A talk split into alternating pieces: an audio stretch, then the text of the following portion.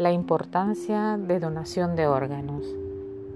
El acto de donación constituye la diferencia entre la vida y la muerte para que una persona con disfusión terminal de algún órgano específico además abre nuevas esperanzas para pacientes receptores de piel, tendones, válvulas cardíacas, cartílagos, nervios, entre otros.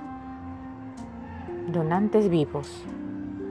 Los donantes vivos deben ser mayores de 18 años, estar sanos y encontrarse en plenas facultades, tanto físicas como mentales.